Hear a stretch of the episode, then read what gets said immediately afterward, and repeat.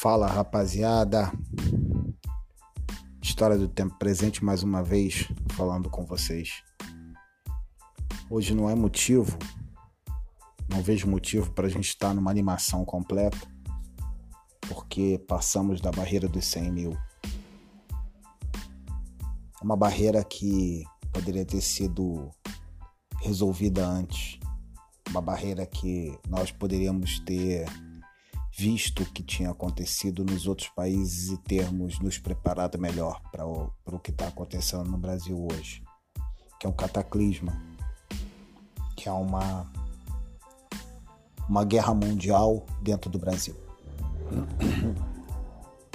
Desculpe a voz embargada, mas nós estamos vivendo um momento único, trágico, decorrente das nossas próprias ilusões.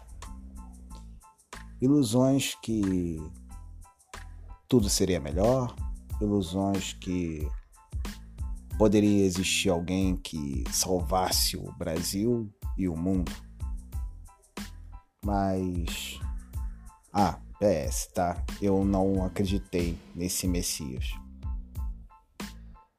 Eu deixo claro para todos que hoje eu quero fazer uma reflexão sobre alguns fatos que corroboram o ocorrido no Brasil e fazer isso em relação ao mundo. Nós tivemos a peste negra, a peste negra, peste bubônica, transmitida pelo rato, pela pulga do rato, numa Europa onde a limpeza era literalmente pífia, onde não se tinha esgotamento sanitário, onde não se tinha água corrente, onde não se tinha nada. Era um prognóstico básico para se ter uma grande pandemia. E essa pandemia matou muita gente na Europa. Essa pandemia acabou com gerações europeias. Gerações mundiais, vamos dizer assim, porque não só a Europa sofreu, mas também a Ásia. Alguns lugares do continente africano também sofreram com isso. Passados séculos, nós acreditamos que poderíamos chegar a um patamar da ciência que seria gigantesca e que nós não teremos problema nenhum mais em relação à saúde. Mas isso se comprovou de forma equivocada em 1918 e 19 e 20 e 21, quando nós sofremos com a pandemia da gripe espanhola, que foi similar ao que nós estamos vivendo hoje. Uh, em 19, todo mundo acreditava, em 1919, desculpa, todo mundo acreditava que ela ia passar, que depois daquela primeiro impacto as coisas iam melhorar. Aí veio a segunda onda. E mais uma vez o homem, o ser humano, não conseguiu é, não conseguiu entender que ele precisava passar por tudo isso para entender que ele precisava construir uma nova vida.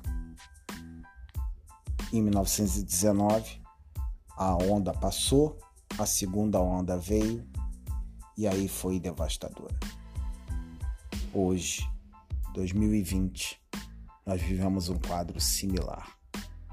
Vivemos um quadro similar assustador. Pessoas morrendo à torta direita.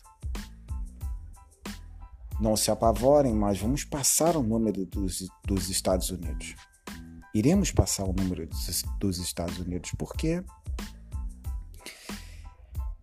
não estamos fazendo o nosso dever de casa Eu moro no estado do Rio de Janeiro. O estado do Rio de Janeiro construiu vários hospitais de campanha, todos eles superfaturados, todos eles com problemas, todos eles colocados em empresas que não podiam estar trabalhando porque são empresas corruptas e simplesmente nada foi feito. Hoje é domingo, 8h57 da noite. Só na minha rua mora uma média de umas 5 mil pessoas, na rua onde eu resido. Nós temos pessoas que acreditam, temos pessoas que não acreditam na pandemia. Temos pessoas que acham que a pandemia é uma coisa comum, temos pessoas que acham que a pandemia, como eu, acham que é uma coisa muito maior do que nós podemos acreditar. Eu estou em isolamento há exatos cinco meses. Hoje é dia dos pais. Hoje eu não vi minha filha. Vou ver daqui a pouco numa videoconferência. Mas imaginem o que se passa na cabeça de cada uma dessas pessoas. Hoje chegamos ao número assombroso de 101 mil pessoas mortas. Eu só queria lembrar a vocês uma coisa. A bomba de Hiroshima matou 100 mil pessoas. Nós estamos ultrapassando Hiroshima. Nós estamos em uma cataclisma que se, que se nós não pararmos, raciocinarmos e entendermos o que a história nos, nos traz de conhecimento, simplesmente estaremos ligados ao caos. E sinceramente, o caos já existe. E sinceramente, o caos existe, tomou conta. E hoje? Colhemos o que plantamos. Colhemos a ignorância, a imparcialidade. Eu não sou coveiro, e daí? Isso tudo acrescido com a pseudo-moralidade que o brasileiro tem. Somos os melhores. Somos os melhores em quê? Nós somos melhores do que os outros. Aonde? A única coisa que funciona no Brasil e que todo mundo que, é, que todo mundo critica é o SUS que simplesmente é de graça. E assim mesmo é sucateado. Assim mesmo as pessoas roubam. Hoje não é um contexto para a gente estar tá colocando contexto historiográfico. Hoje é mais um desabafo. Um desabafo de alguém que chegou ao limiar da sanidade. Um historiador que hoje está vendo que